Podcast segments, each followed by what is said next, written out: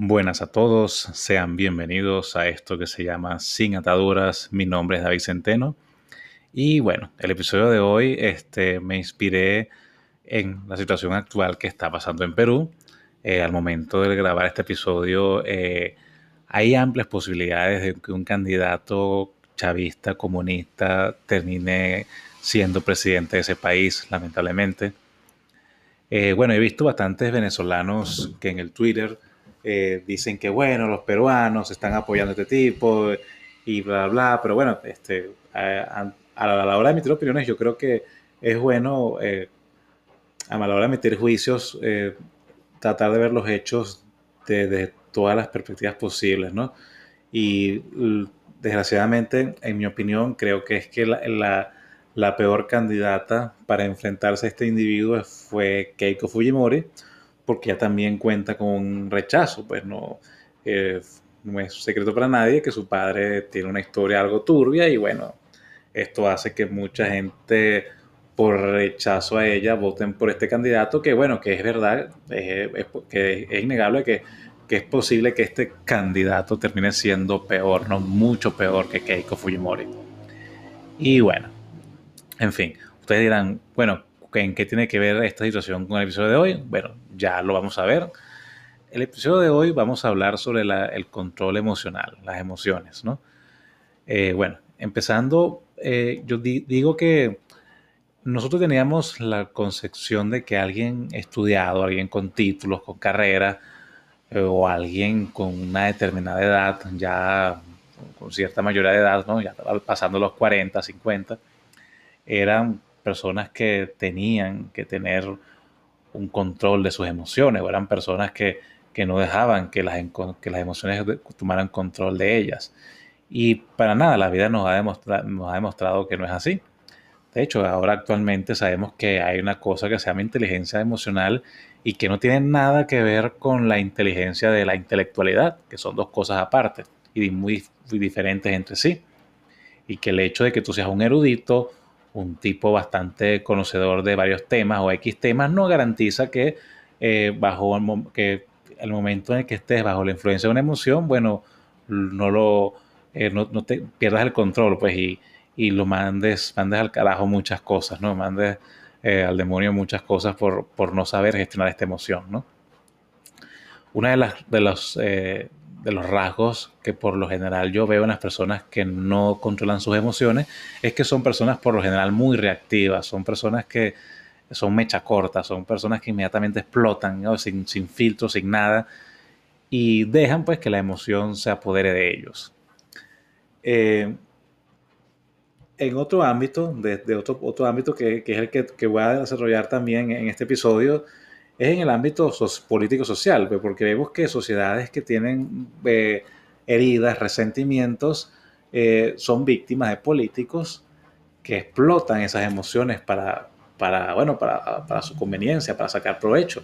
Eh, voy a sacar el tema de Venezuela. yo creo que, supongo que todos los venezolanos que estén escuchando este, este episodio estarán conmigo de acuerdo en que los chavistas eran, no sé si la mayoría, pero yo vi muchos que eran movidos era por el resentimiento, ¿no? Y un resentimiento este, bastante embrutecedor, un resentimiento en el que no cabe la lógica.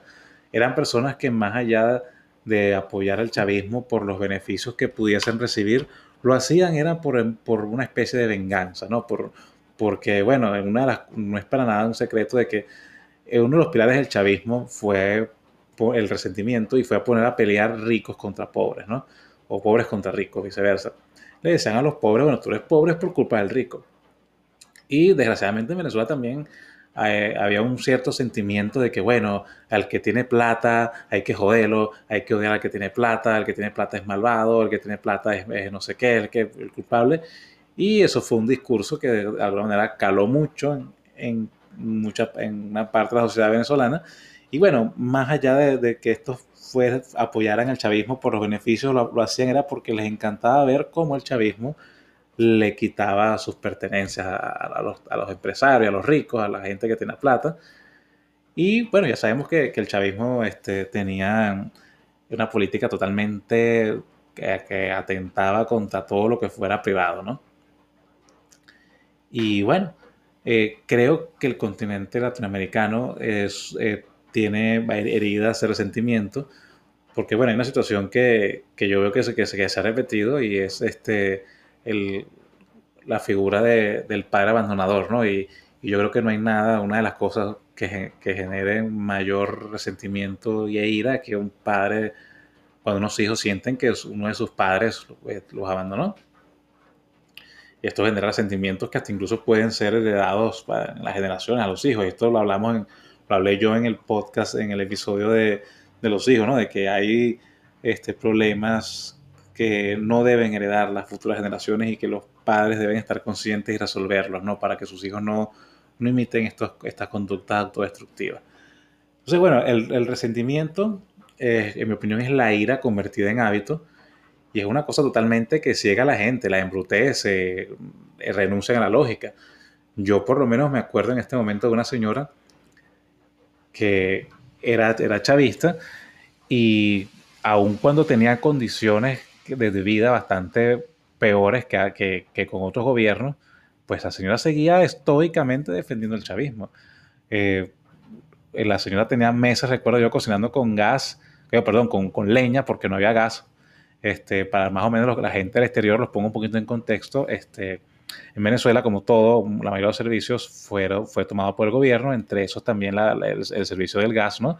Bueno, cuando era privado, y en los otros gobiernos, este, supongo que el venezolano que me escuche estará, se recordará de que usted llamaba a, a la empresa y le mandaban a los dos días, a los, al más tardar, un, una camioneta, un camión con el gas, le daban la, la, la bombona vieja, te daban la nueva, se la, te la instalaban y listo pues el chavismo decidió nacionalizar esto, este servicio, y tomando ellos el control, bueno, que obviamente llevó para el desastre, ¿no? Porque entonces eso hace, eso hizo que el que quisiera gas tenga, tenga que ahora que hacer una cola de no sé cuántos días, llega a, prácticamente a dormir. Este, hay veces que también hacen la cola por gusto porque no hay gas y no, realmente no hay, pueden pasar varios días sin, sin que no haya gas está ahí un control en que, bueno, los que tengan cuya cédula termine en este número, tiene, le toca tal día. Y en fin, o sea, se ha, el tener gas en Venezuela se ha convertido en, una calamidad, en un calvario. O sea, algo que, que es normal en, en, la mayoría de los países del mundo, en Venezuela es algo extraordinario. Pero bueno, es, es, es, es lo que ha hecho el chavismo, ¿no? Hacer las cosas cotidianas o cosas normales algo extraordinario. Y bueno, en fin, esta señora, aún cocinando meses con leña, seguía siendo chavista, era, era, era increíble. Entonces, este, esto me llevó a pensar a mí que cuando yo era un, este, era un poquito más inocente, yo pensaba que el chavismo podía ser combatido ofreciendo un proyecto político alternativo y que, incluyera a todos. Pero ya me di cuenta que, que no es tanto eso. Eh, hay que enseñar a la gente a gestionar sus emociones, a, a que no se dejen llevar por una ira o era alegría, porque incluso hasta tomando, tomando yo, yo siempre he dicho que el, peor momento para tomar cualquier decisión es bajo la influencia de una emoción, incluso alegre, porque supongamos que tú te ganas eh, de casualidades, por, por suerte, eh, te, encuentre, te llega un dinero inesperado y que es una cantidad sustanciosa, pues seguramente los primeros minutos que te enteraste de la noticia eh, te va a invadir un éxtasis, un gozo, y que si tú tomas la decisión de qué hacer con ese dinero bajo esa éxtasis y ese gozo, pues seguramente vas a tomar las peores decisiones financieras de qué hacer con ese dinero que si lo hubieses tomado con la cabeza fría, ¿sabes? calculado, de manera calculada, qué voy a hacer, cuál es la mejor forma.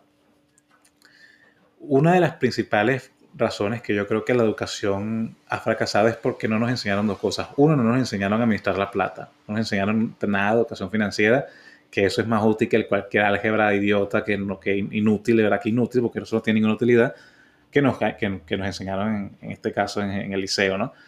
Y lo otro es que no nos enseñaron el control de una gestión de nuestras emociones, que también me parece súper importante porque esto te va, a, te va a enseñar a lidiar con las diferentes situaciones que te puedan presentar en la vida, ¿no? Porque de nada sirve que seas un erudito, insisto, si en un ataque de rabia te lo llevas por todo por delante. Y bueno, eh, una o, otra cosa que, que añadir a, esto es que eh, la lógica ciertamente no tiene lugar en, la emocionalidad, ¿no? Por eso es que tú ves gente que, que las, las, las, que son dominadas por, por, estas, por las emociones, ves que, que, por lo general tienen una manera de actuar que no tiene lógica o que es meramente emocional, ¿no? Y los políticos se aprovechan de esto. Eh, los políticos se aprovechan de esto. Y en este momento me recuerdo que Donald Trump en el 2016, uno de sus discursos y, que caló en la gente es el hecho de prácticamente culpabilizar al inmigrante de, todo, ¿no? O sea, si tu vida es, una desgracia, el culpable es el inmigrante. Bueno, aparte que ahí, vi que cómo es, cómo, es, cómo es posible que en países del primer mundo también esto este, se practique, ¿no?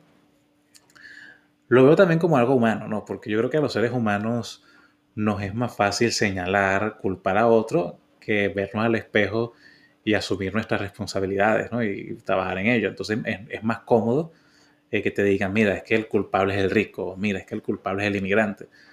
Y bueno, y ciertamente los cobardes se refugian en las mentiras que les son convenientes o cómodas de creer. Y que no hay, nada más cómodo que te digan, mira, es que tú no tienes la culpa, chico, el culpable es aquel, no eres tú. Tú no tienes ninguna responsabilidad. Cuando no es así, yo he aprendido que todos tenemos nuestro grado de responsabilidad en todo lo que nos pasa, incluyendo las situaciones en las que somos, somos víctimas, ¿no? Hay que, hay que hacerse responsable de eso, tener, conciencia, ¿no? Y bueno, eh, hay que tener cuidado entonces con, las emociones y, con quién, quiénes se pueden aprovechar de esto. Por lo menos creo que los venezolanos tenemos que tener cuidado en un futuro de ser manipulados con el odio que podamos sentir por el chavismo, porque todos sentimos un rechazo al, chavismo.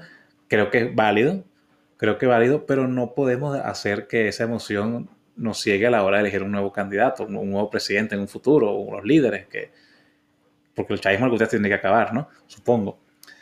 Y entonces, obviamente, si, si tú eliges desde el odio, entonces desde, lo visceral, entonces vas a escoger al candidato, bueno, el que mejor insulta a los chavistas es, el, con ese voto. No, no, yo creo que eh, a mí no me, no me, no me importa si, si, insultas o no a los chavistas, pero lo importante es que presentes un proyecto de país que sea viable, ¿no? Y que, y que, que sea beneficioso para todos, no solamente para que beneficie a uno y, y, a otros no queden excluidos, ¿no? Y bueno, básicamente ya, este, eh, ya casi que estamos, estoy finalizando este tema, que va a ser corto en comparación a los anteriores. Eh, yo no tengo una guía de cómo lidiar con, con, las emociones, pero sí puedo darle algunos tips. Eh, no es una guía como, en, en, el episodio de la ansiedad, pero sí creo que es importante tener este... Eh, bueno, yo jamás me voy a cansar de, de, recomendar a la gente que mediten, hagan la meditación, porque es una manera de, de, parar un poquito, de frenar esa mente vertiginosa, ¿no? Que la mente muchas veces eh, juega en nuestra contra, ¿no? Porque una de las cosas que, que puede jugar eh, a, nuestra contra es el hecho de cuando el cerebro recrea esos escenarios que fueron escenarios muy dolorosos, muy hirientes, una y otra vez, ¿no? Y entonces eso, eso hace que la ira se convierta en resentimiento, porque el resentimiento es la, ira hecha hábito, ¿no? Ya, ya cuando la cosa se convierte en un ciclo que cada cada ciertos días se repite, cada ciertos días tu mente recrea eso o te recuerda las razones por las que sientes ese odio, ¿no? Y obviamente aquí, la mente no está jugando para nada a tu favor, está jugando en tu contra eh, de una manera muy autodestructiva y es bueno tener conciencia sobre ello, ¿no? Entonces cuando yo veo que las heridas son muy profundas o el resentimiento, definitivamente recomiendo ir a terapia.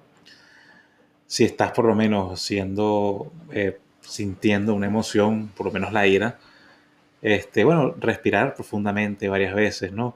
Y con tomar la, la, con tenerle a la conciencia de que, oye, mira, tengo esta emoción, yo creo que ya ahí se crea una especie de barrera protectora que impide que la emoción te controle, aunque estés este, bajo, bajo los influjos de ella, que tengas ese sentimiento, pero bueno, que bueno, tengo ese sentimiento, pero voy a fijar una raya porque no, no, no voy a permitir pues, que la ira me deje llevar o hacer algo estúpido, ¿no? Eh, es importante eso, tener, la, tener la conciencia. Y bueno, eh, también creo que eh, se pueden buscar maneras de drenar las emociones, ¿no? Por lo menos, este, nuevamente la ira, que, que suele ser lo más común y, suele ser creo que lo más problemático para muchos. Eh, yo, yo creo que es mejor, este, si tienes ese sentimiento de que, oye, tengo que hacer algo con esto y no me lo puedo tragar y está bien que sea así porque eh, es preferible que lo que no lo explota, implota, lo, tu, tu cuerpo lo va a resentir a futuro. Es preferible entonces que si sientes este, la necesidad de, golpear algo, bueno, golpees un colchón, una almohada y no, no te pongas como un orangután a, a estar este, dañando toda la casa o las paredes, ¿no? Eh, o te hacer daño a ti mismo.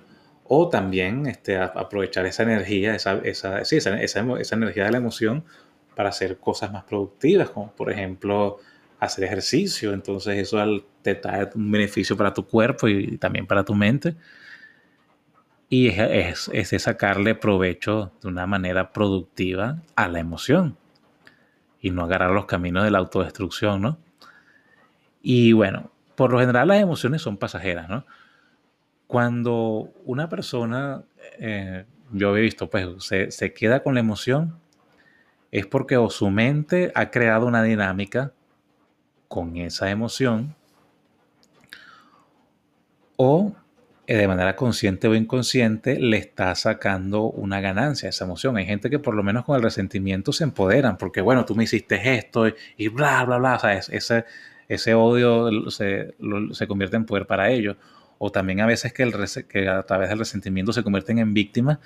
Y bueno, el rol de la víctima por lo general también es bastante poderoso, ¿no? Porque a alguien que, esas personas que son la víctima permanente, bueno, eh, por lo general hacen que, que, la gente les preste atención.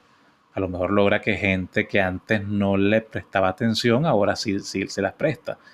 Eh, o a lo mejor hace que bueno, como yo soy la víctima, entonces eso me, tengo justificación para hacer determinada cosa porque yo soy la víctima, pues el pobrecito él, pobrecita ella. Entonces hay que tener cuidado con, cuando, con, esos roles, ¿no? Y cuando, cuando se convierten en hábitos. Bueno, eso fue todo por hoy, muchachos. Espero que, bueno, este, tomar conciencia de las emociones, que nadie te, use tus resentimientos o tus odios o, o, X, tus tristezas en contra tuya o para manipularte o para chantajearte de manera emocional. Es importante por eso tener conciencia de, las emociones. Es importante por eso no hacer que, que, estas emociones sean las que se conviertan en brújula en nuestra vida o que tomen el control de nosotros y, y sean nosotros los que tomamos el control de la emoción. Que al final la emoción, las, las emociones, lo que te vienen es a mostrar cosas que están adentro de ti y de las cuales tienes que, hacer un viaje muy profundo dentro de ti, por no quedarte solamente en la superficialidad de que, ay, bueno, que este fulanito me hizo esto y esto me dio. No, no, tienes que ver más allá, tienes que ir más allá de lo evidente, como decían los Thundercats, ¿no? Este, tienes que, ver por qué te, te, ofendió, qué patrón, y vas a, descubrir cosas en ti que, que no te has dado cuenta que, las tenías. Y bueno, esto fue todo muchachos, espero que estén muy bien, que espero que tengan buenos días, buenas tardes, buenas noches a la hora que escuches este podcast. Que les deseo lo mejor, que se encuentren muy bien y nos vemos en el próximo episodio. Esto fue grabado el domingo 13 de junio y fue el episodio número 4. Hasta pronto.